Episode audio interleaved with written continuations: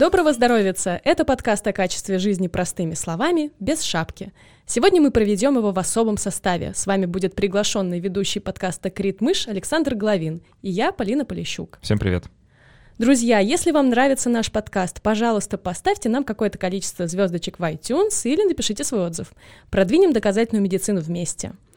И сегодня у нас в гостях Антонина Обласова, известная многим как медицинский блогер Нина Вакцина. И еще Антонина – директор недавно созданной некоммерческой организации «Коллективный иммунитет». Сегодня мы поговорим с ней о том, как производят вакцины и почему не стоит их бояться. А по праву гостя первый вопрос задаст Александр. Спасибо, Полина. А, Антонина, знаете, у меня такой вопрос сложился, когда я только готовился к этой теме. А, вот прививкам 150-200 лет, да, можно сказать, уже даже больше. И за все это время прививки неоднократно демонстрировали, что это очень классный, мощный инструмент, и мы живем дольше, живем лучше, меньше болеем, меньше умираем и так далее. И несмотря на все это, несмотря на всю эту многолетнюю историю, а, все еще существуют блоги, подобные вашим, и даже, наверное, их больше становится. Вот, а, может, вы попробуйте так а, в нескольких предложениях или в паре абзацев описать, в чем вы видите свою задачу и а, почему а, такие блоги нужны? Почему до сих пор нужно людям доказывать, что прививки это что-то хорошее? Ну, смотрите, на самом деле то, что вакцинация нанесла какую-то пользу населению да, нашей планеты, далеко не для всех очевидно. Потому что на самом деле за последние те же 100-200 лет поменялось очень много. Да? Мы не только прививки начали делать, мы стали по-другому питаться, мы стали по-другому жить, мы узнали очень много вообще о том, что нас окружает, да, там и 200 лет назад мы не знали э, так много о вирусах, бактериях, да, и всех вот этих инфекционных заболеваниях. Ну, просто жили с ними рядом и ничего не могли с этим сделать. Вот. А сейчас мы, скажем так, очень много в своей жизни поменяли, и вакцина это лишь один из факторов. Соответственно, э, для людей э, сильно далеких от медицины совершенно не очевидно, что это какой-то важный фактор. Да? Вот. Э, и они считают, что это все не из-за прививок. Мы просто стали лучше мыть руки да, и лучше питаться. И все. И этого, по их мнению, достаточно. А прививки это ваши это дело десятое, да, может быть, они вообще и вредные. Вон, посмотрите, мол, сколько там аллергии и аутоиммунных заболеваний у нас теперь. Вот, соответственно, э, с еще с появлением интернета, да, еще одним очень важным фактором, э, который изменил нашу жизнь, э, все вот те людские сомнения в том или ином вопросе, они вылились в общественное пространство такое, да, где люди могут сбиваться в кучки по своим убеждениям, да, и находить вот это подтверждение своим сомнениям единомышленников, да, и вот кормить эту свою предвзятость подтверждения, да, синдром, синдром Толстого, по-моему, это называется в литературе. Вот. Соответственно, э, если нет э, ну, если не разбрасывать по местам, где вот эти вот кучки людей э, ходят, да, и собираются грамотную, достоверную информацию, то они никогда не будут на нее натыкаться. Вот. А социальные сети это не научные журналы, да, кто там будет грамотную информацию предоставлять вообще и, и публиковать. Соответственно, в какой-то момент да, пошел тренд, что популяризаторы науки ну вот, в общем, люди, увлеченные этим вопросом, они начали выходить и строить вот этот вот мостик между научным миром и э, миром, ну, скажем так, обывателей, да, потребителей тех научных благ, потому что они как э, в басне Крылова, да, свинья под дубом вековым, благами пользуемся, но не понимаем, да, откуда они берутся. Вот. Соответственно, вот мой блог это просто один из кирпичиков вот в этом огромном мире таких же просветительских площадок, да, а, и именно потому что он вот в Инстаграме, потому что э, люди сидят в Инстаграме, да, утром проснулся, и открыл Инстаграм. Получил порцию Вакцины. котиков там, э, и порцию достоверной информации. Там, прочитал про какую новости про коронавирус, про какую-нибудь прививку и там, не знаю, про какую-нибудь сыпь или аллергию. Да? Да, более и день ситуация. уже не зря прожит. Так что это просто способ достучаться до тех, кто сам, может быть, не владеет навыками поиска информации в интернете. Да? Потому что, в принципе, в Гугле вроде все можно найти, но кто-то не знает, как искать, да, по каким ключевым словам, э, кто-то не знает языков, да, не может э, там, на, на том же английском почитать информацию, да, на русском не всегда есть, или она есть, но написана, что называется, академиками для академиков. А, а мне кажется, что есть такой парадокс, э, знаете, вот когда человек э, ничего не знает о каком-то явлении, например, о вакцинах, да, в данном случае, то он нормально к нему относится, в смысле, ну, врачи говорят прививаться, я прививаюсь. А если он начинает, э, ну, там, какие-то крупицы этой очень сложной темы узнавать, то у него начинаются сомнения, потому что он плохо себе представляет, как это все воедино связано, и, ну, он не знает там ни, ни биологию, ни медицину, и он начинает думать, а, а действительно ли это безопасно, а вот есть разные мнения, и, ну, таким образом может скатиться там, в антипрививочность, антипрививочничество, наверное, так. А, вот, не, знаю, как вы считаете, э, вот такая информация, да, очень э, медицинская и биологическая, поданная просто куда-то в массы, а не может ли привести к тому, что люди, наоборот, начинают сомневаться? Сложно сказать. Э, я думаю, что такой эффект, побочный эффект все-таки возможен. Вот. Но э, в большей степени э, люди, которые ищут информацию о прививках в интернете, они уже сомневаются. То есть кто-то им э, задал вот это вот э, ускорение в сторону сомнений, да, либо это был врач, который не ответил на вопросы, и на самом деле это самый частый источник, да, отмахнулся или сказал, что вы, что вы там, мамаша, переживаете, да, вот это пренебрежение э, в адрес э, родителя, который искренне беспокоится за своего ребенка, очень отталкивает и заставляет человека идти искать э, что-то, вот, ну, какую-то альтернативную точку зрения, да, а что вообще, или правильную, да, не альтернативную, а в принципе, а что об этом можно еще узнать основная масса да, таких вот э, источников в интернете, да, если просто какой-то примитивный поисковый запрос э, отправить, то первым делом люди попадают на сайты, которые говорят о вреде вакцинации. Вот, соответственно, мы просто вот популяризаторы и врачи, и биологи сейчас создают альтернативу. То есть человек, который не, эм, не сомневается в эффективности и пользе вакцинации, да, просто доверяет врачу, э, он, скорее всего, не полезет искать э, и столкнется с этой темой только если у него какие-то знакомые придерживаются либо одной, либо другой позиции, очень активны и постоянно делают репосты. Да. То есть, в принципе, мы э, не можем уберечь человека от этой информации, как от позитивной, так и негативной, он так или иначе с ней э, столкнется, если он выходит в интернет. А сейчас это там прям горячая тема, и каждый блогер, э, который даже не имеет никакого отношения к медицине, считает необходимым э, написать пост о своем вот, личном отношении к прививкам, никому ничего не навязывая, как они выражаются. Антонина, в таком так случае, что? да, угу. в таком случае вопрос. А, я, насколько знаю, у вас образование, оно биологическое, как я понимаю, да. правильно? А, обычно людям, у которых э, нет медицинского образования, задают чаще всего вопрос, э, вот почему вы пишете о медицине, если вы не врач? Понятно, что у человека может быть глубокая экспертиза, но ему так или иначе приходится отвечать на этот вопрос. Как вы на него отвечаете и что, о чем вас спрашивают люди, которые читают блог? на самом деле люди, которые читают блог давно, уже поняли, что э, это, наоборот, мое преимущество. Я, на самом деле, так и отвечаю, что я не врач, я не в системе, у меня нет вот какой-то такой, возможно, зашоренности. И я смотрю это не на как не как на медицинскую проблему, да, на вакцинацию, а я смотрю на нее как на процесс. Да, э, в силу, там сказать, опыта, я смотрю это как на бизнес-процесс в том числе. И могу это лучше объяснить, да, будучи вот человеком, в принципе, да, как application специалист, как консультант, э, мне всегда приходилось очень много людям объяснять, да, многократно э, какие-то там простые вещи, которые, ну, для меня простые, для них сложные, вот, поэтому у меня есть вот, соответственно, навыки формулирование мыслей, которые гораздо лучше работают в письменном виде, чем в устном, как вы уже заметили.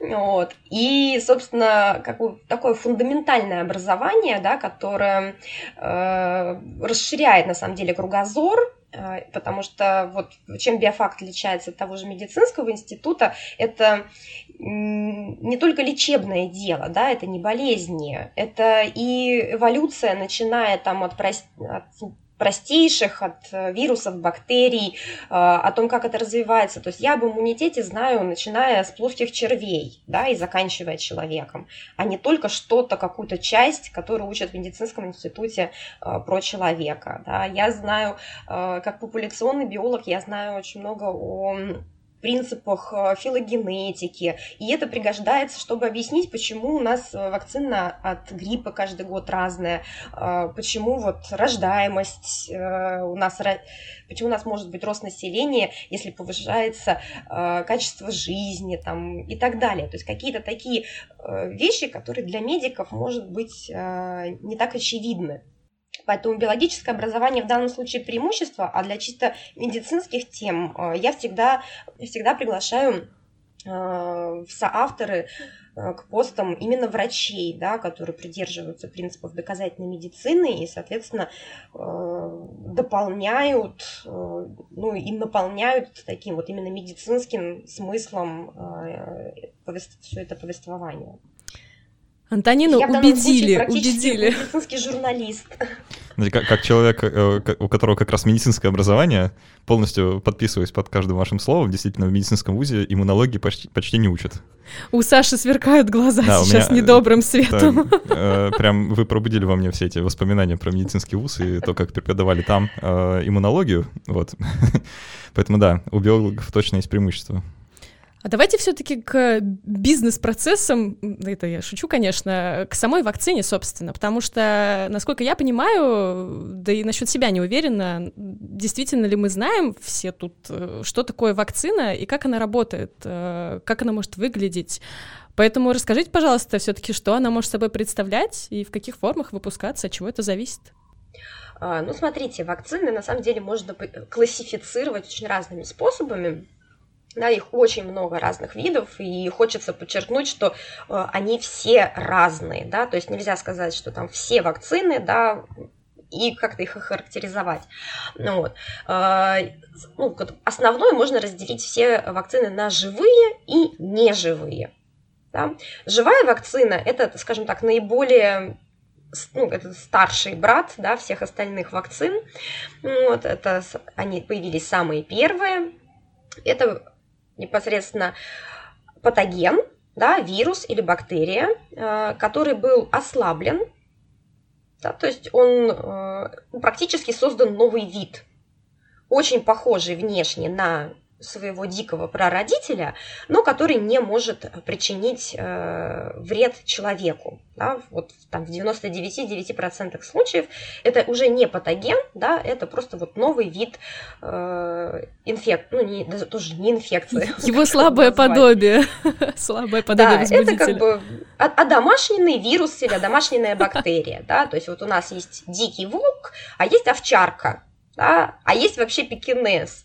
Вот. Соответственно, вот пекинес – это наш ослабленный вирус. То есть мы совершенно, глядя на него, мы четко понимаем, что это собака, да, и понимаем, что волк ее родственник, но мягко говоря, совсем другие э, действия предпринимаем вот, по, по части защиты от этого существа. Вот. А, соответственно, мне кажется, тут метафора немножко дает сбой. Волк нападает, а псина гавкает. Да, ну вот, например, да. То есть псина тоже может укусить, маленькая, да, но это будет не страшно. Вот, э, и от этого не умрешь. Вот, соответственно, э, такие вакцины до сих пор существуют, и они, вот, например, БЦЖ, э, вакцина от туберкулеза, это ослабленная бактерия, э, бычьего туберкулеза, причем не человеческого, прививки от кори, паротита, ветряной оспы, краснухи, это тоже ослабленные вирусы. Вот. Альтернатив нету. Нету мертвой, э, да, убитой вакцины неживой от туберкулеза, нету неживой вакцины от этих вот э, четырех инфекций. Э, кори, краснухи, паротита и ветряной оспы.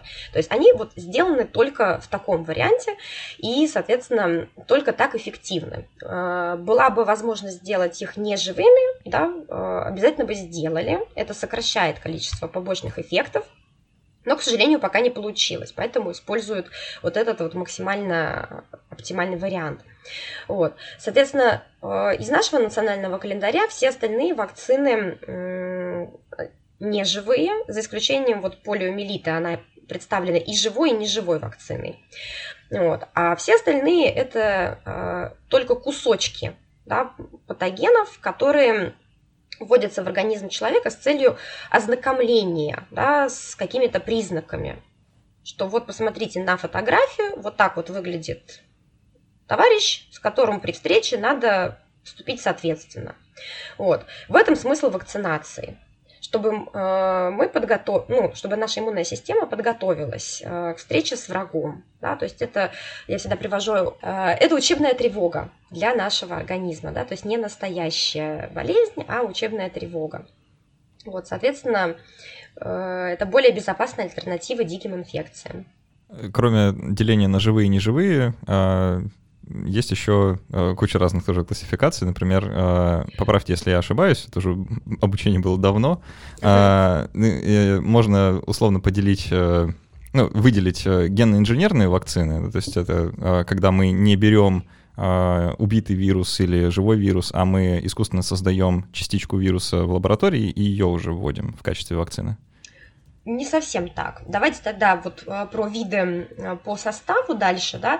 Э, вирус может быть живой, да, потом его можно убить, да, у нас получится инактивированная вакцина, да, но вирус в ней будет сохранять практически свою целостность. Дальше эту частички вирусов можно разрушить, да, это будет эм, субъединичная вакцина, да, то есть она уже менее реактогенная.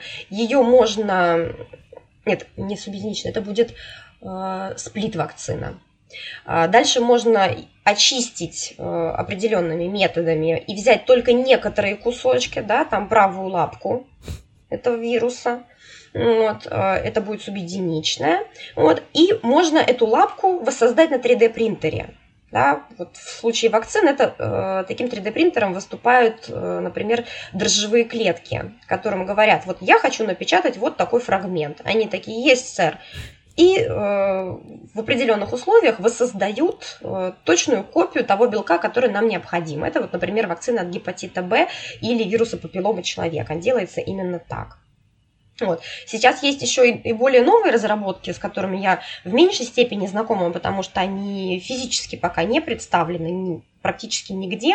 Э, это РНК, ДНК вакцины. Я это как раз такие... вас хотел об этом поспрашивать, э, когда мы про да, коронавирус это будем вообще говорить. очень хитрая штука. Это, по сути, не, 3, не 3D принтер, да, вот, э, где, который стоит где-то наружу, снаружи, и мы даем ему задание. Это непосредственно задание, которое мы загружаем себе в организм, рецепт, и сами выступаем э, таким вот принтером для создания этих э, кусочков, да, фрагментов патогена. То есть э, такая вакцина вводится к нам э, в организм, наши клетки, получив э, вот эту вот э, кусочек ДНК или РНК, с него считывают информацию и сами производят. То есть в данном случае это ну, просто такое гениальное изобретение, но мне кажется, оно еще больше будет пугать людей, да, вот просто чисто в силу, что вы изменяете ДНК, РНК, поэтому я, честно, не знаю, какое будущее э, в плане общественного отношения у этих вакцин. Слушайте, ну, вот с, с этой вакциной мы же, по сути, э, ну, как бы эмулируем э, самое настоящее вирусное заражение, то есть мы берем вот этот, э, не знаю, там, что используется в качестве вектора, да, для этой э, РНК, угу. э, ну, мы как-то ее привносим в клетки и говорим, ну, заставляем клетки, по сути, производить какой-то э, белок. Э, да. И, ну, да, это то же самое, что вирусы делают, только вирусные частицы не получаются. Ну, практически, этого. да. Обычно э, из того, что я читала, это аденовирусы, Э, ну, естественно, не патогенные, используются для такой доставки, например. Э, ну, просто про РНК, ДНК вакцины я, честно, вот прям подробно не знаю. А, а давайте просто, может, как раз расскажем, mm-hmm. какие преимущества у таких, у такой вакцины могут быть, ну, кроме, кроме уже озвученных. Я просто вот читал и видел много роликов замечательных, последние месяцы они появляются, про то, что такой способ производства вакцин, он может быть гораздо более быстрым по сравнению с традиционным, а, потому что ну, технология сильно отличается от, э, там, допустим, производства вакцины от гриппа. Ну, в принципе, да, конечно. Просто я, честно, не готова а, эту ну... тему обсуждать, потому что э, подробности производства РНК, ДНК вакцин я просто не знаю. Их у нас в стране нет, соответственно, я их живьем не видела. Э, если традиционные производства я себе отлично представляю, то вот эти достаточно слабо. Ну, давайте тогда как Поэтому... раз перейдем к, к традиционным производствам. А, поделитесь инсайтами, как выглядит, а, не знаю, завод по производству вакцин, что на нем есть, что там люди делают, как это вообще устроено. А, ну, смотрите, значит, завод по производству вакцин это ну, такой полноценный фармацевтический завод. У нас в России есть разной степени новизны. Вот, Соответственно, это, как правило, два больших подразделения, скажем так. Это upstream и downstream, да, ну, не считая как бы, этапа разработки вакцины, да, непосредственно, если мы говорим уже о производстве вакцины, которую мы знаем, как делать. Вот. Соответственно, upstream – это э, процесс наработки непосредственно материала. А, то есть мы вначале, у нас есть такой биореактор, в который мы закачиваем питательные среды, а, запускаем, да, например, вот дрожжи, да, которые там будут размножаться, и в какой-то момент, э, когда дрожжи достигают определенной биомассы, мы добавляем катализатор, который включает у них функцию производства нужного нам э, антигена, да, нужного нам белка. Вот. Это, они его производят какое-то определенное время, потом мы говорим стоп, э, и вся вот эта вот биомасса, да, похож, ну, процесс на самом деле очень похож на производство пива, он отправляется на э, downstream. Да? Это э, процесс э, раз, всякие разнообразные очистки, да, чтобы выделить вот то, что мы хотим а, из вот этой вот жижи. Соответственно, вначале будет э, cell harvesting. Это этап, когда мы убираем крупные такие вот ошметки э, дрожжевых клеток, например, э, и это через грубые фильтры, там, через э, диатом, э, ну, типа диатомита может использоваться, может использоваться э, глубинная фильтрация, то есть это вот фильтры, похожие на сигаретные фильтры, только, естественно, э, гораздо больших размеров, то есть это нетканый материал, э, упакованный в такие вот, как э, фильтры для воды. Мне нравится, что все сравнения вы подбираете с пивом и сигаретами. Ну ладно, тут еще диатомиты вообще прозвучали. А, кстати, про диатомиты диатомиты вопрос, это вот эти вот маленькие трупики из-под диатомей, да, водоросли, я правильно понимаю, или нет? Да, или от диатомовых водорослей, mm-hmm. это, ну, получается, он такой пористый материал, ага. А, он тоже используется для фильтрации. Но там, естественно, он определенной степени очистки. Извините, мы вас прервали своими комментариями, вроде, или после, после очистки еще, наверное, что-то происходит? Да, да, естественно. Вот. Соответственно, мы а, вот на этом первом этапе мы удалили крупные частицы, а, остатки клеток, да, соответственно, дальше мы можем уже выделять непосредственно искомый белок. Да. Это мы можем делать тоже разными путями. Наиболее популярные это так называемая Э, э, хроматография да, на колонках. То есть это, если объяснять простым языком, э, такие магнитики для белков. Мы запускаем туда раствор, и, например, весь белок прилипает, а все, что было, ну, пролетает насквозь да, насквозь этой системы. Соответственно, дальше мы добавляем какой-то другой буфер, который меняет pH, и э, мы этот белок весь смываем. Да? То есть, ну, если про, э, продолжать аналогию с магнитом, то, соответственно, мы меняем полярность, и весь этот белок отваливается. Вот. А дальше мы можем а, заменить этот буфер, да, применяя еще а, другие технологии, тангенциальной фильтрации, что тоже очень интересно, но, боюсь, а, в аудиоформате объяснить э, принципы тангенциальной фильтрации будет достаточно сложно.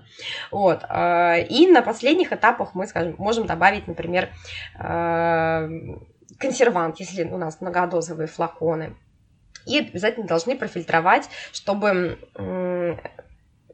сделать э, еще один этап стерилизующей фильтрации. Да, это фильтры с порами размером 0,2 микрометра, э, чтобы у нас финальный раствор, который пойдет в ампулы, он был стерилен.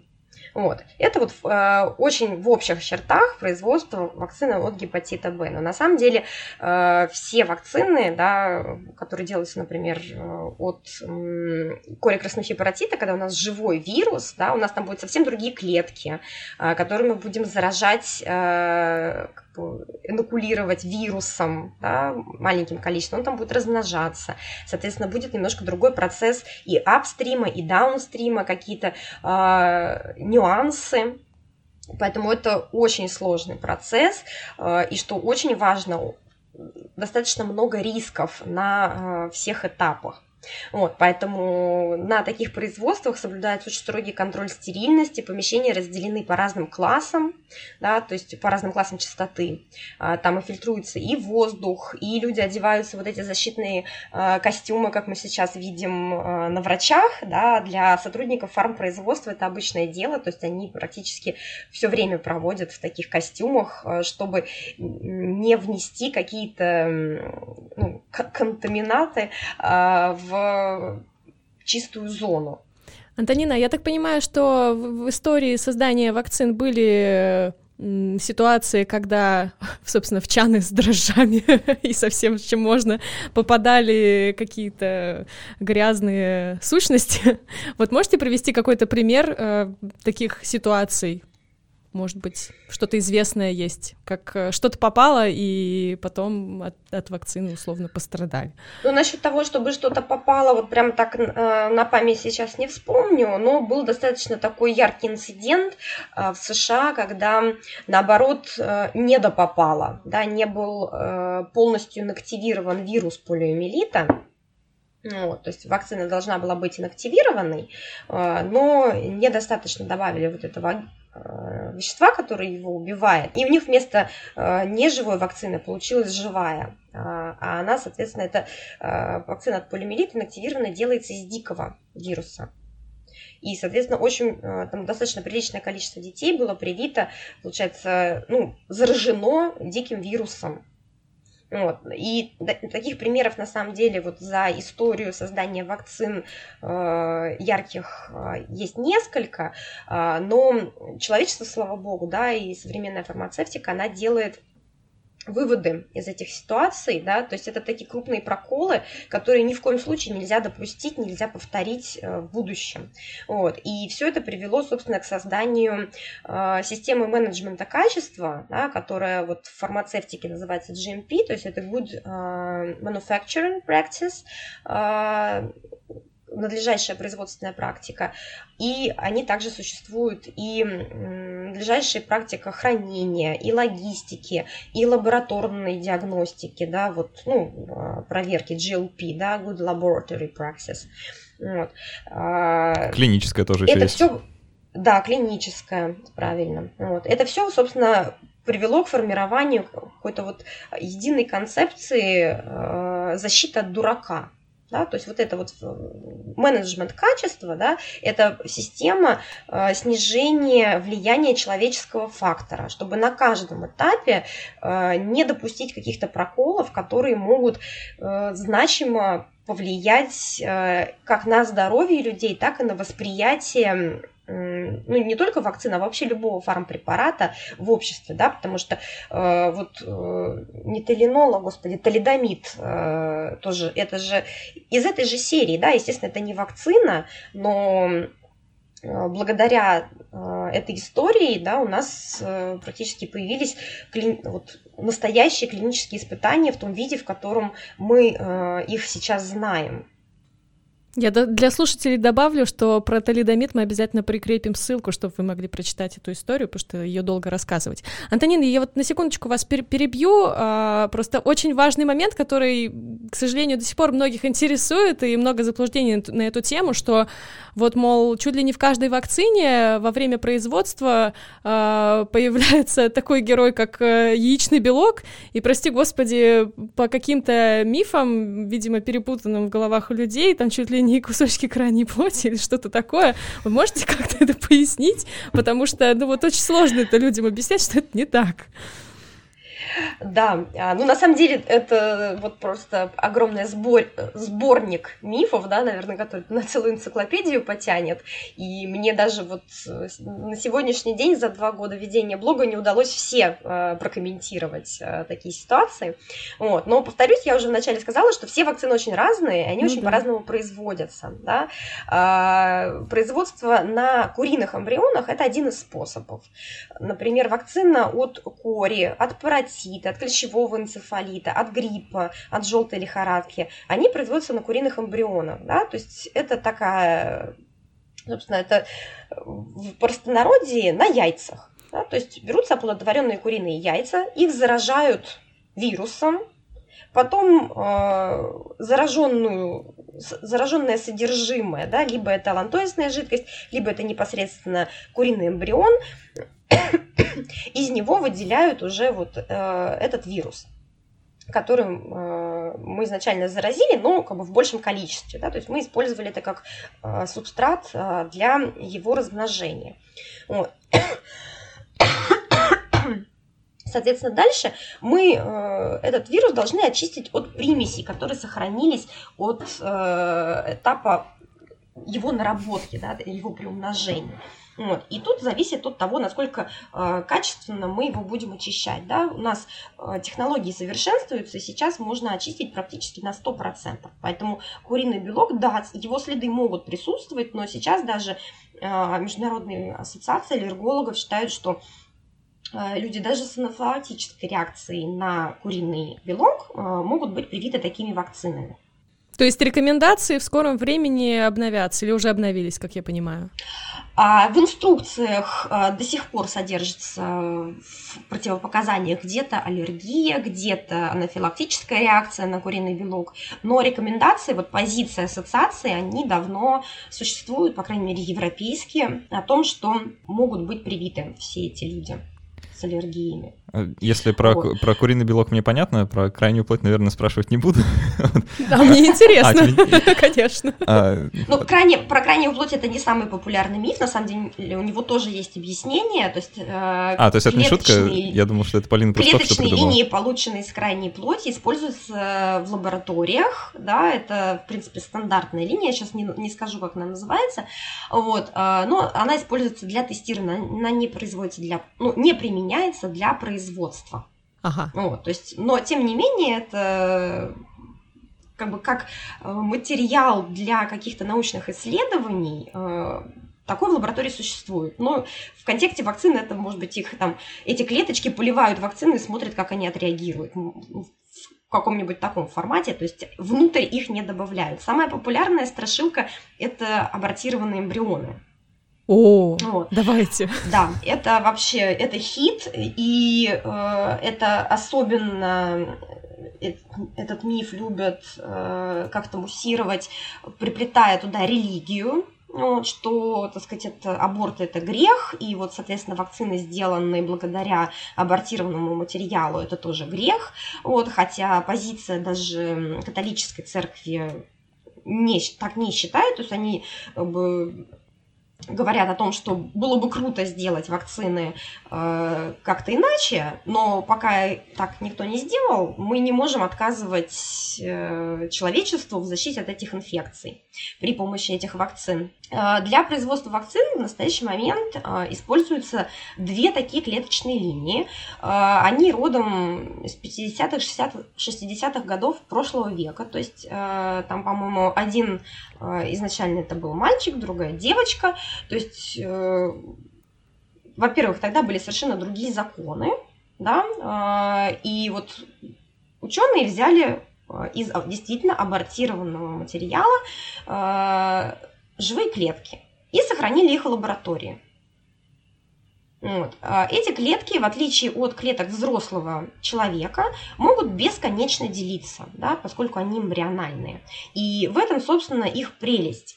Соответственно, вот эти вот два э, несостоявшихся ребенка, да, э, когда-то давно по каким-то объективным причинам, которые сейчас на самом деле уже не важны, э, приобрели такой новый смысл, да, то есть вот их жизнь была продолжена жизнями миллионов других детей благодаря тому, что э, на клетках, да, вот буквально маленькому образцу, э, взятому от этих вот двух малышей, сделали клеточные линии, да, вот опять же, переходя к каким-то простым аналогиям, вот понятным обывателям, чайный гриб – вот он стоит у вас в банке на кухне.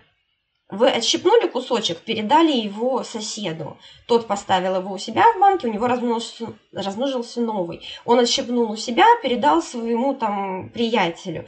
У него тоже размножился. Вот это пример клеточной линии. То есть гриб, он такой э, условно не совсем клеточная линия, да, там целый э, комплекс микроорганизмов, да, но тем не менее – это такая вот бессмертная линия. А, соответственно, в данном случае да, родоначальником этой линии послужили а, человеческие клетки. И э, никаких новых абортов а, да, с тех пор ради вот такой науки и для производства вакцин, и, потому что антипри...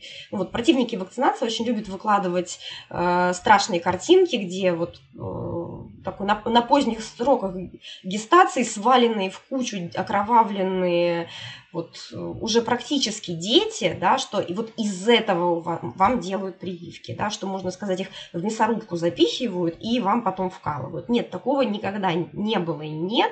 А, бессмертные клеточные линии, да, они берутся из банка э, клеток, э, соответственно, размножаются, и они были вот созданы когда-то очень давно, да, и до сих пор служат нам с целью спасения жизни.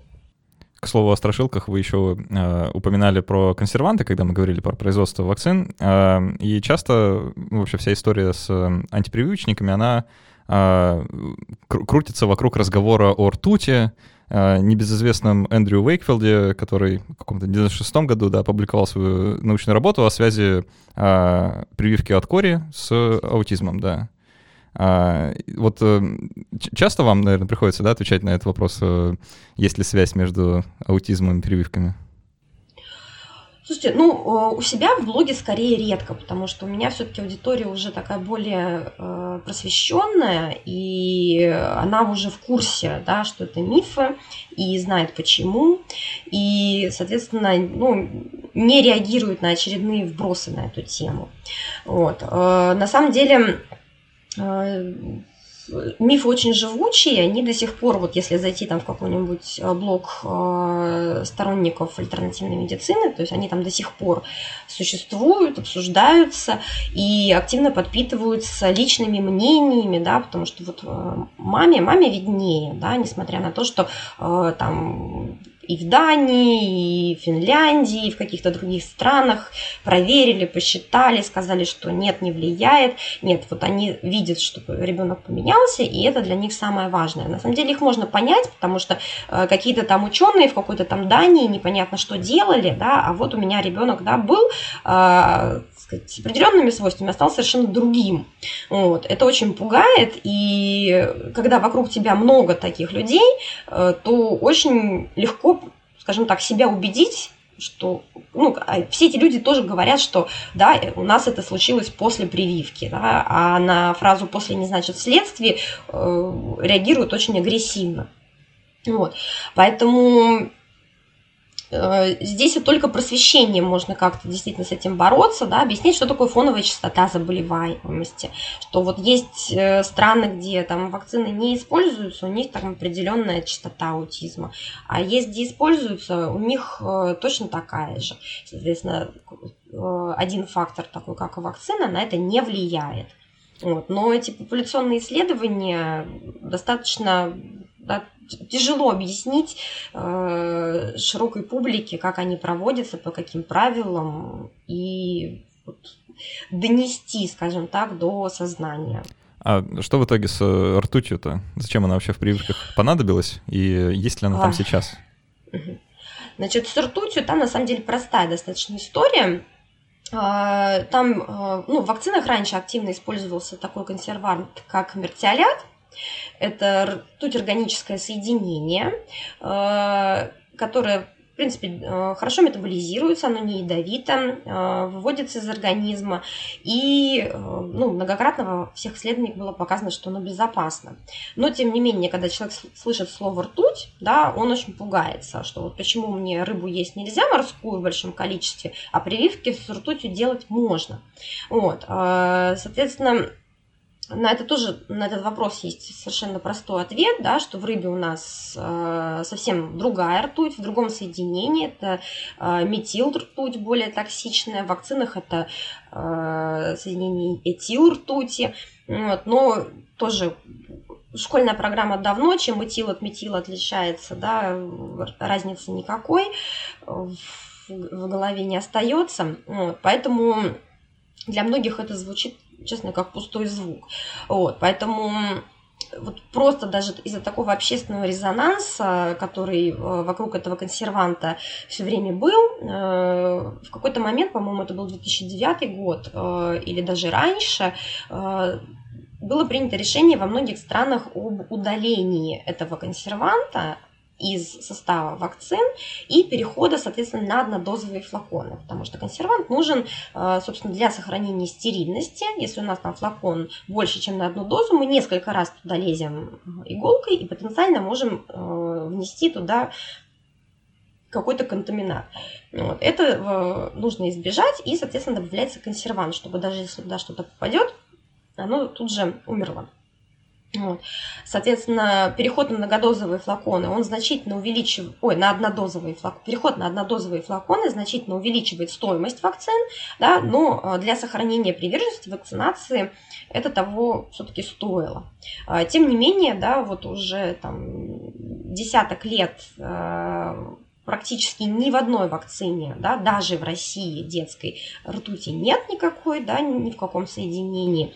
Но миф, тем не менее, не утихает, да, все равно находятся люди, которые говорят, а что вот во всех прививках ртуть, а, на что я им задаю вопрос, а зачем она там? Да, вот это консервант. У нас однодозовый флакон, который там не нужен. Зачем производителю э, лить дорогой э, реагент фармацевтического качества э, вакцины, где он не нужен? Да, и на самом деле сейчас э, на российском рынке только микрогеновские вакцины от коклюша, дифтерии, столбняка в разных сочетаниях, которые выпускаются во флаконах больше, чем на одну дозу, содержат этот консервант. Все остальные детские вакцины этот консервант не содержит вообще. Но, тем не менее, люди в это не верят, они говорят, вот, а то вам так всю правду в, в инструкции и напишут. То есть тут глобальное недоверие в принципе к фармацевтическим производителям, особенно российским. Знаете, мне кажется, что это, э, не знаю, у людей какая-то такая патологическая боязнь ртути, почти невротическая, из-за градусников, наверное. Все так жутко боятся их разбить, Слушай, ну фильмов сколько было, там ртуть такая, ртуть сякая, в конце концов этот, господи, терминатор, там, а, да. жидкий металл, ртуть. Ты разбивала когда-нибудь градусник, Полина? Ну, разбивала. Ну, мама носилась испуганно, я такая, ну, ничего. Я тоже разбивала. Сейчас Он очень смешно катается. Да.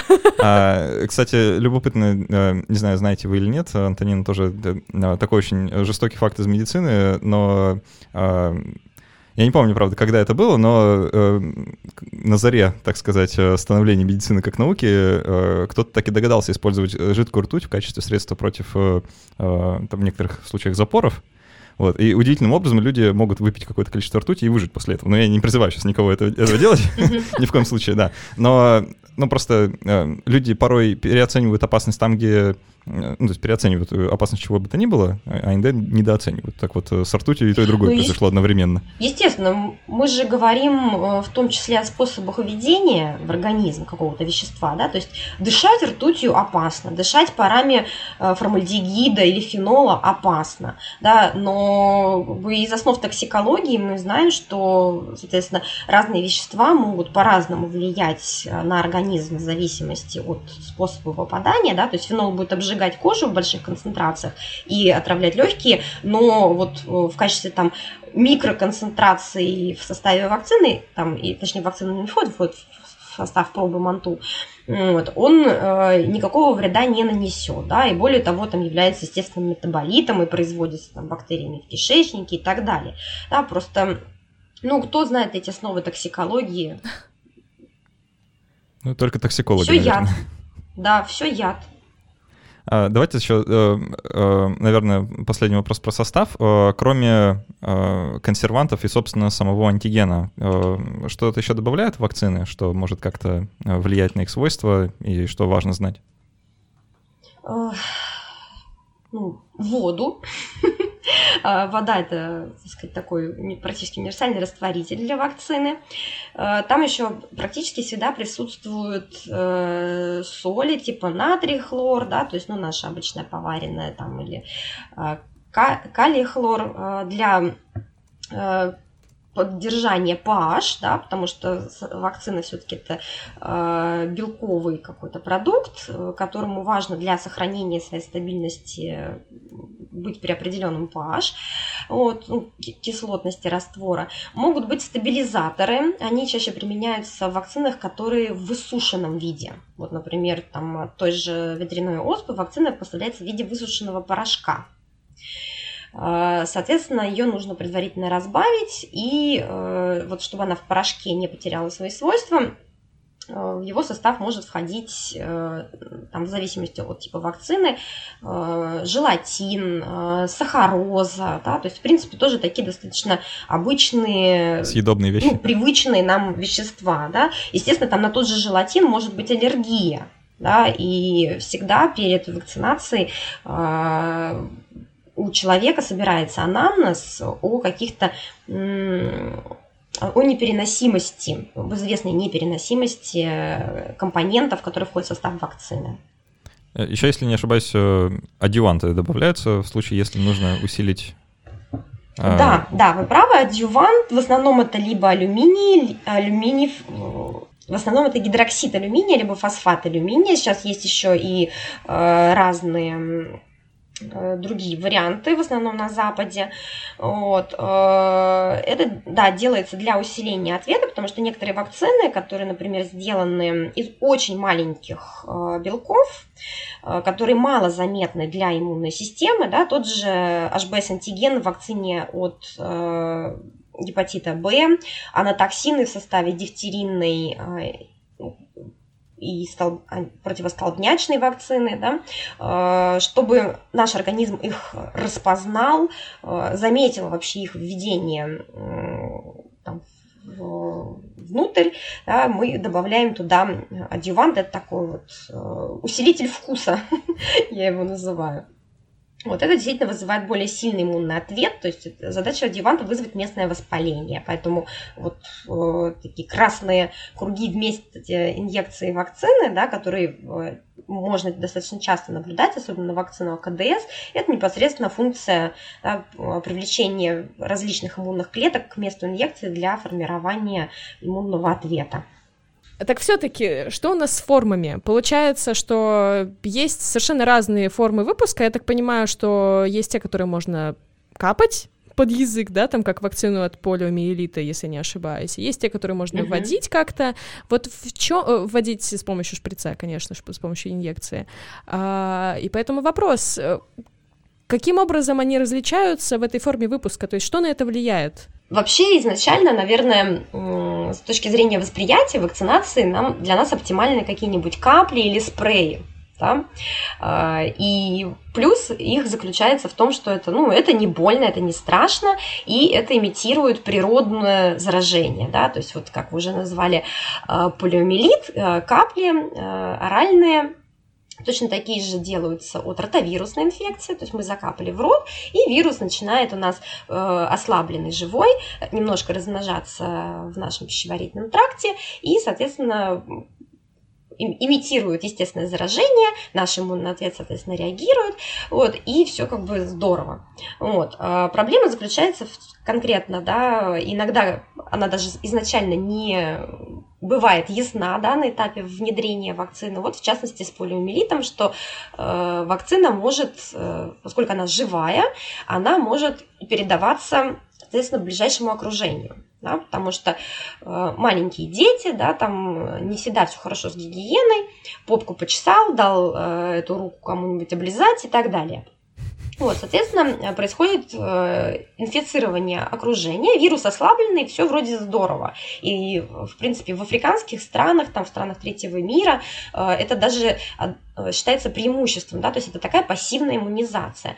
Вот. Но вирус достаточно изменчивый, э, и если вот он вот так вот несколько раз от одного к другому перейдет, да, от привитого к ближайшему окружению, от этого там от мамы, от мамы к папе, от папы там еще к кому-то, вот, э, то он может как бы он на каждом этапе размножения накапливает какие-то мутации и может превратиться в дикий ну, практически вернуться к дикому состоянию, э, вернуть свои э, патогенные свойства.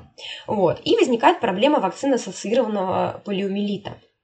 Вот. Точнее, даже нет, это э, вот тот, эту цепочку, которую я описала, это э, вакцинные э, вирусы полиомиелита вакцинного происхождения, вот так правильно. Вот. А вакцина-ассоциированный полиомиелит – это вторая проблема. То есть это когда от привитого к непривитому полностью ребенку с какими-то особенностями иммунной системы, да, например, с невыявленным иммунодефицитом попадает этот вирус, а, для таких детей э, живой, э, живые вакцины противопоказаны. Соответственно, а, они могут достаточно сильно размножиться и вызвать э, похожее на дикое заболевание, тот, тот же самый паралич. То есть это дополнительные неудобства, да, то есть приходится разобщать вот, привитых, непривитых в детских садах, вот, и, ну, вот это конкретно касается полиомиелита. С ротавирусом попроще, там разобщение и усиленная гигиена, если в ближайшем окружении есть человек с иммунодефицитом. То есть живые вакцины оральные, да, они все-таки остаются снаружи. Ну, то есть, да, мы кап, капнули в рот, и они с другого конца могут выделиться и попасть в окружающую среду и создать проблемы. Поэтому, с одной стороны, удобно, но есть недостатки. Знаете, часто, эм, ну, просто говоря о способах ведения, еще важно разобраться, почему, допустим, мы не ставим, почему прививки делаются именно а, подкожно или внутримышечно, а почему не делаются, допустим, внутривенно. А, что это вот почему нельзя, например, может, это было бы еще эффективнее. А, есть одна разработка по введению вакцины БЦЖ внутривенно. Но вообще, а, да, вакцины внутривенно не вводятся. Вводятся Э, внутримышечно или подкожно, как раз чтобы усилить иммунный ответ. Да? То есть если мы ведем э, внутривенно, то вакцина как бы распространится по э, ну, по кровотоку и достаточно быстро выведется, да, то есть не успеет подействовать. Вот. А при помощи вот того же внутримышечного введения, добавления адюванта мы э, сохраняем вот эти вот кусочки достаточно долго вместе введения, и к ним э, скажет, приходят все новые и новые иммунные клетки, с ними знакомятся, идут, рассказывают другим, а смотрите, я вот там вот видел, там все еще есть, идите торопитесь, те приходят, тоже, значит, кусочек себе откусят, идут другим рассказывать. Вот, то есть э, наша задача получить э, максимально эффективный иммунный ответ. То есть просто опытным путем э, было выяснено, что вот для одних э, вакцин это внутримышечный путь, да, он оптимален. А, для других вакцин а, подкожный, насколько я помню, это вот как раз для живых в основном а, оптимален подкожный способ чтобы они успели и размножиться да, до определенного уровня, и чтобы потом на них сработала, ну, сработал ответ иммунной системы. Мы же в случае. Э, вот разных способов введения, мы же э, как бы имитируем обычную ситуацию столкновения с, реальной, э, с реальным патогеном в обычных условиях. Ну, просто немножко видоизменяя ее. То есть в случае, не знаю, там противостолбнячной ну, не знаю, вакцины, да, ее вводят подкожно, что, в принципе, примерно соответствует тому, как она обычно туда может попасть в случае реального столбняка. А, ну, почти. Мы эм, имитируем так называемый worst case, худший случай, да, то есть вот э, продолжая, да, мы уже про полимит, про полиомиелит подробно поговорили, да, то есть в, как бы, в диких условиях, да, вирус попадает в организм, размножается в кишечнике, и если человек, э, ну, скажем, у него ослабленная иммунная система, то все как бы, частички вируса, которые из кишечника пробираются в кровоток, да, и добираются до других органов, да, в частности, до нервной системы, да, их э, никто не сдерживает. Вот, соответственно, они могут э, путешествовать по организму и э, наносить вред, да, где-то закрепляться, и э, там вот э, нейротропные вирусы, какие-то, например, э, да, как полиомиелит, они э, повреждают нервную ткань. Вот. А если иммунная система тренированная, да, и при дикой инфекции, даже вот э, вирус полиомиелита попадает в кишечник, суется за пределы кишечника, а там, хопа, не пройдешь. Там его тут же нейтрализуют антитела. Соответственно, они не пускают его дальше. Вот. То есть э, в случае дикого выраж... э, заражения вирус по-любому да, проникает внутрь организма. Да? Кишечник – это не внутрь.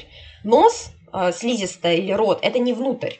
Да, внутрь это вот в кровоток, а, в, а, в те а, зоны, которые стерильные должны оставаться, да, вот внутримышечно, внутрикожно, и, соответственно, в случае столбняка, в случае гепатита Б, когда заражение идет именно кровь в кровь, грубо говоря, да, вот гепатит Б или столбняк, когда споры попадают в, внутрь, да, в бескислородное пространство, то, соответственно, там идет э, развитие. Мы создаем иммунитет там, где нужна э, непосредственно защита, э, вот если что-то пойдет, да, ну, что-то пойдет не так. То есть э, оральная вакцина, она создает барьер на поверхности слизистой, а в случае внедрения внутрь, да, там, соответственно, следующий кордон Антонина, вот еще такой момент. А, это немного промежуточный вопрос. У нас, к сожалению, мало времени. Мы бы, мне кажется, вас надо на, три выпуска звать, потому что у нас еще дофига вопросов. А, но такой промежуточный, как я уже сказала. А, я в свое время насмотрелась много фильмов про эпидемии, и особенно про то, как э, ученые, значит, в своих лабораториях, там где-нибудь в CDC, там, или где-нибудь, прости господи, в Минздраве, или еще где-нибудь, пытаются создать э, вакцину, и часто, возможно, там из-за из проблем с переводом э, люди путают, э, вак, собственно, вакцину с плазмой, иммунной сывороткой. В общем, все это мешается в одно непонятное ведро, и, естественно, у людей потом возникает заблуждение на этот счет.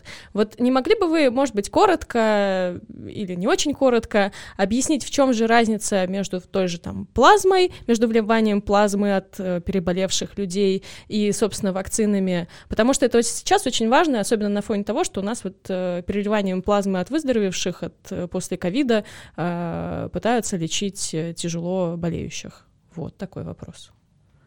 Так, а, смотрите, значит, вакцина. Вакцина – это белок, да, ну, какой-то неважно в какой форме, да, в основном это белок, это кусок патогена. А, вводим в организм, вызываем реакцию организма.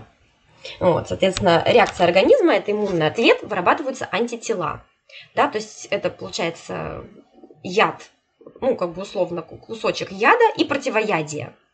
То есть вот, антитела, которые вырабатывает наш организм, это противоядие от э, дикой инфекции, которую мы вот при помощи вакцины как бы имитируем. Соответственно, э, это противоядие вот, человек может сделать сам для себя. Да, мы это делаем при помощи введения вакцины. Он формирует активный э, адаптивный иммунитет, да, специфически э, введенной вакцине. Э, этим иммунитетом он может поделиться с другими. Да? А для этого у него э, берут э, кровь, определенным образом ее обрабатывают и выделяют из нее иммуноглобулины. Да? То есть, вот, собственно, это эти самые антитела специфические, э, и их можно ввести другому человеку. Вот этот препарат называется иммуноглобулин. Очищенные антитела донорские. Вот. Значит, эти антитела э, можно получить другим способом. Э, можно иммунизировать э, не человека, можно иммунизировать животное, например, лошадь. Э, так получают э, сыворотки то есть их, э, как правило, ну, иммуноглобулины тоже можно, а, но в основном все-таки это сыворотка, это достаточно дешевый продукт. То есть из лошади-то, да, из гораздо больше, чем из человека можно накачать и не уговаривать ее приходить в пункт сдачи крови, более того. Вот. Соответственно, а, лошадиные антитела, да, они будут э, лошадиными, не человеческими, да, то есть иметь немножко другую конфигурацию, но тем не менее они все равно будут специфичны. То есть лошадь иммунизируют точно так же и забирают потом антитела, которые она сделала. И пере, э, вот в виде сыворотки э, э, вкалывают человеку, чтобы нейтрализовать тот патоген, который в него уже попал. Да? Это экстренная профилактика. и пассивное. То есть они у него эти антитела э, лошадиные какое-то время поциркулируют, все, что могут нейтрализуют, потом разрушатся, все, не останутся. В отличие от вакцины, от которых остается практически на всю жизнь. Да, вот эти циркулирующие возобновляемые антитела. Значит, э, по поводу плазмы. Да, плазма – это жидкая часть крови, вот, в которой, собственно, взвешены форменные элементы крови. Вот. Э, и насколько я помню, Э, отличие от э, сыворотки заключается в том, что, э, по-моему, из плазмы осаждается фибриноген. В плазме, в плазме фибриноген еще содержится, а сыворотка как раз-то плазма да, без фибриногена. Да. Ага. Да, то Насколько есть я помню. плазма это как бы такой полуфабрикат, который можно вот быстро перелить другому человеку, вот, а обычно как бы вот, ну, промышленно заготавливаются сыворотки, потому что фибриноген, он мешает э, хранению, да, то есть снижает стабильность э, препарата, вот. Вот как-то так. Меня знаете, как учили? Меня, меня учили, что э, вот когда мы говорим о вакцинах, э, речь всегда о профилактике. То есть мы пытаемся предотвратить какое-нибудь заболевание, угу. э, вводя вакцину. А когда речь идет о сыворотке, то это, ну, это по сути лечение. То есть это уже что-то произошло, и мы пытаемся э, ну, как-то расхлебать последствия. То есть э, сыворотка — это, ну, не сказать, что профилактика, да, это больше вот именно какой-то лекарственный препарат. Ну, это экстренная профилактика. Да, ну, или, или так, да посткон, обычно постконтактная, да, то есть вот сыворотка это там, например, от столбняка. А, также для экстренной профилактики вот от гепатита А, гепатита Б, а, от ветряной оспы а, используется как раз вот человеческий иммуноглобулин. От столбняка, по-моему, он тоже есть. Вот. Соответственно, то есть, если мы не подготовились да, к встрече с патогеном, то мы можем попытаться минимизировать последствия, да, какой-то, если в какой-то определенный срок э, введем вот этот вот пассивный иммунитет, да, который потом постепенно разрушится, и нам все равно потребуется вакцинация. Э, такой же пассивный иммунитет, например, передает э, мама своему э, ребенку в утробе. Да, у мамы есть в крови циркулирующие антитела, от болезней, которыми она болела, от которых она привита, и в третьем триместре они переходят ее ребенку, да, у него даже большая концентрация, чем у нее достигается. И, соответственно, они какое-то время защищают ребенка после рождения, да, от столбняка, коклюша, дифтерии где-то 2-3 месяца, а от ветряной оспы, кори краснухи, паротита э, может вплоть до 12-15 месяцев циркулировать. Вот как-то так. То есть один, еще один из примеров пассивного иммунитета, в отличие от активного, который создают э, либо вакцины, либо болезни. Сразу миллион вопросов про иммуноглобулины, но мне кажется, этому нужно отдельную вообще передачу посвящать. Да. Особенно на фоне Я, рекомендаций. Давайте вот резюмирую. Это как вот в притче, что дай человеку рыбу, да, он там наестся один раз, а дай ему удочку, он будет сыт всю жизнь. Вот э, иммуноглоб, там, иммуноглобулины, сыворотки, плазма, это вот единовременная такая рыба. Вот сейчас накорми одного голодного. А вакцина – это удочка, да, которая позволяет э, быть сытым всю жизнь. То есть э, человек сам себе производит иммунитет в течение там, практически всей жизни. И ему не нужно ни от кого зависеть. В общем, да, это сложно. Это проще читать.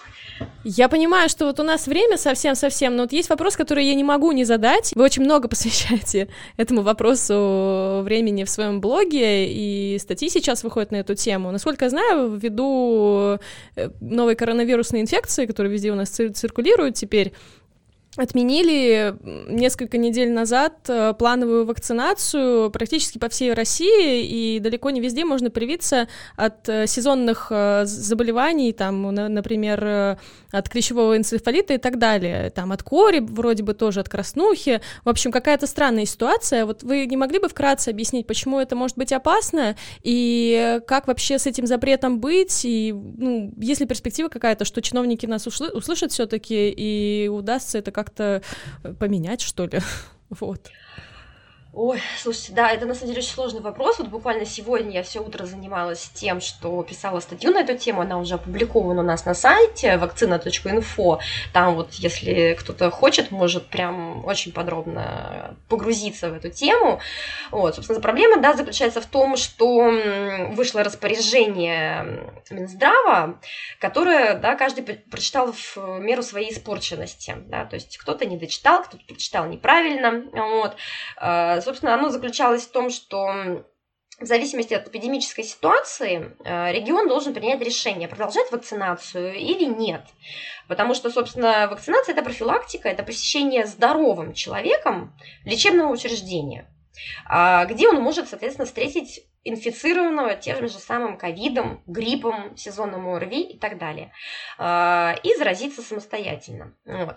А, следовательно, у нас же режим самоизоляции и минимизация контактов, а тут мы вроде как людей в самое пекло отправляем на вакцинацию. Нет, давайте-ка отменим. И вроде бы все звучит логично, вот, а, но ковид у нас пока что не вакциноуправляемая инфекция, вот, а с тем же индексом заразности 2,5-3,5, а корь с индексом заразности 17-20, вот, э, вспышки в Петербурге фиксируются, например, в других городах фиксируются. Если мы сейчас как бы оставим, ну, пустим все на самотек и действительно прекратим всю э, плановую вакцинацию, а по сути ее с февраля достаточно проблематично сделать во многих регионах, э, соответственно, мы увеличим прослойку уязвимых людей, да, это и малыши, это и взрослые, э, вдобавок ко всем тем, кто имеет противопоказания, кто просто поленился сделать вовремя, кто не знал, что нужна прививка, кто сознательно отказывался. Да, это все приведет к критическому увеличению количества восприимчивых.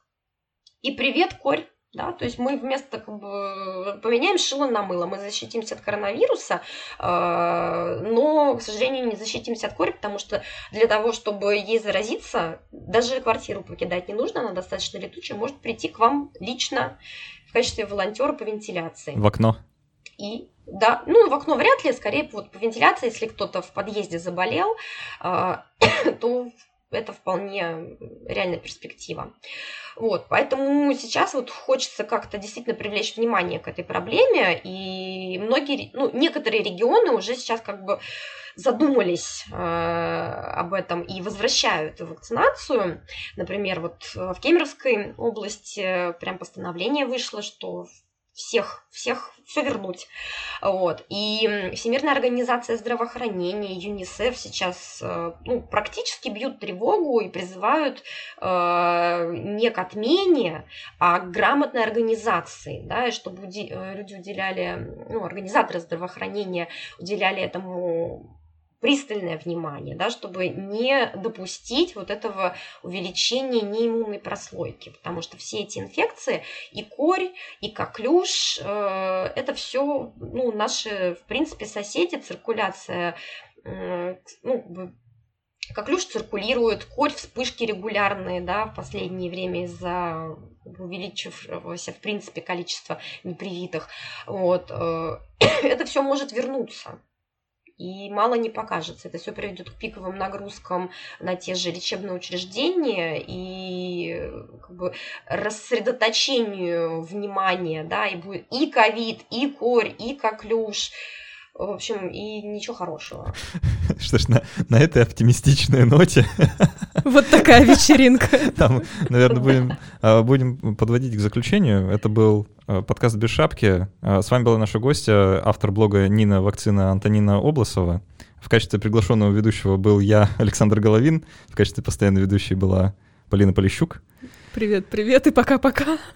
Так что, дорогие слушатели, обязательно загляните в описание этого выпуска. Мы оставили там, как обычно, все полезные ссылки и пруфы. Подписывайтесь на наш, на наш подкаст, читайте Нину Вакцину обязательно в Инстаграме, оставляйте отзывы и оценки в iTunes, потому что это очень важно для нас. И всем спасибо, всем пока. Пока.